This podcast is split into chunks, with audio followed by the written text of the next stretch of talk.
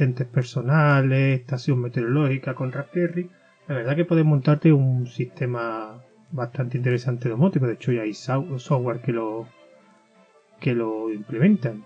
Le he puesto alguno que otro en, en el canal. Y como es un hardware que consume un poco, no hay problema de que esté funcionando a las 24 horas y, y la verdad que he visto algunas cosas bastante interesantes. Últimamente, lo último que descubrí que se puede hacer con una Raspberry es gestionar o monitorizar estaciones meteorológicas. De hecho, creo que puse un, software o dos sobre ese tipo de funcionalidad de monitorizar estaciones meteorológicas. Y la verdad me sorprendió, estaba bastante interesante. Eh, y el último, digamos, temática que, conozco es la, no sé, la he llamado como cacharreo. Básicamente escoger la Raspberry para hacer algún, alguna tarea. Yo, por ejemplo, tengo un amigo que ha montado una Raspberry para controlar el torno de un polideportivo. O también vi que, en esto lo vi en un vídeo de YouTube, una persona que lo que había hecho era conectar la Raspberry con, a una cámara esa cámara la había implementado un sistema de reconocimiento de imágenes y lo que hacía era detectaba, lo había puesto en la plaza, en su cochera, tiene una cochera y la puerta lo que hacía se abría cuando la cámara detectaba una determinada matrícula, que era evidentemente la del dueño de, de la casa, y se abría automáticamente y se cerraba, la verdad que bastante curioso. Aquí también hay que decir que Raspberry también proporciona módulos, uno de ellos es el módulo de cámara, que una cámara que le puede integrar en, la Raspberry. Y hace poco descubrí que hay unos, no me acuerdo muy bien, paneles LED que los puedes gestionar con una Raspberry para, para dar información. Eh, pondré esa, lo de los paneles, es bastante interesante y pondré la dirección en las notas de, del podcast.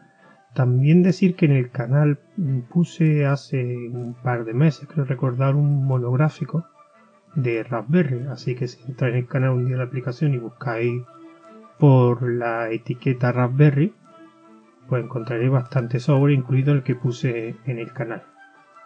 La siguiente pregunta, ya que he puesto para qué sirve, pues para qué no sirve.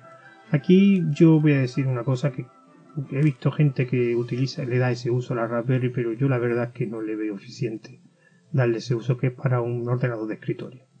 Yo creo que la Raspberry no sirve para eso y aunque hay distribuciones muy ligeras que te permiten trabajar, pero si al final es un software específico ligero no puedes utilizar cualquier software y yo creo que no, no es la función. Que se puede utilizar, sí, pero te tienes que limitar mucho y tienes que buscar un software que sea muy ligero. No le encuentro sentido, aunque hay gente que lo hace. La siguiente pregunta sería ¿para quién? ¿Para qué usuario podríamos considerar que adecuada la Raspberry? Pues para empezar, para los que les gusten experimentar cosas, probar cosas, porque la verdad es que se aprende bastante con la Raspberry. Los usuarios que realmente no les recomiendo son no un dispositivo de enchufar y que funcione al momento. Se van a llevar por muchos vídeos que ven en YouTube de cosas que hace la gente con la Raspberry. Eso detrás tiene bastante trabajo y si no estás dispuesto a tener paciencia no, no vas a conseguir. Eh, digamos que este dispositivo de Raspberry hay que tener paciencia, hay que tener ganas y te tiene que gustar. Te tiene que gustar instalar servicios, te tiene que gustar cacharrear, te tiene que gustar y probar cosas. La Raspberry es un dispositivo que hazlo tú mismo, tú te lo tienes que currar, la verdad. Y por último, ¿por qué? ¿Por qué comprar una Raspberry?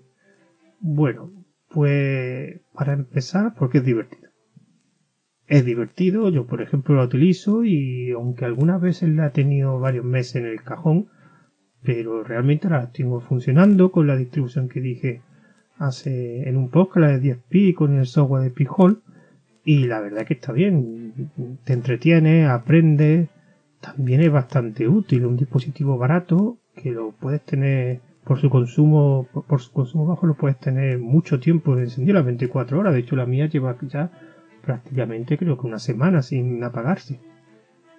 Pero, y, aprende, y yo lo recomiendo, claro, para aquellas personas que quieran aprender cosas nuevas. Y útil porque se puede, para un ámbito personal, la verdad que se le puede dar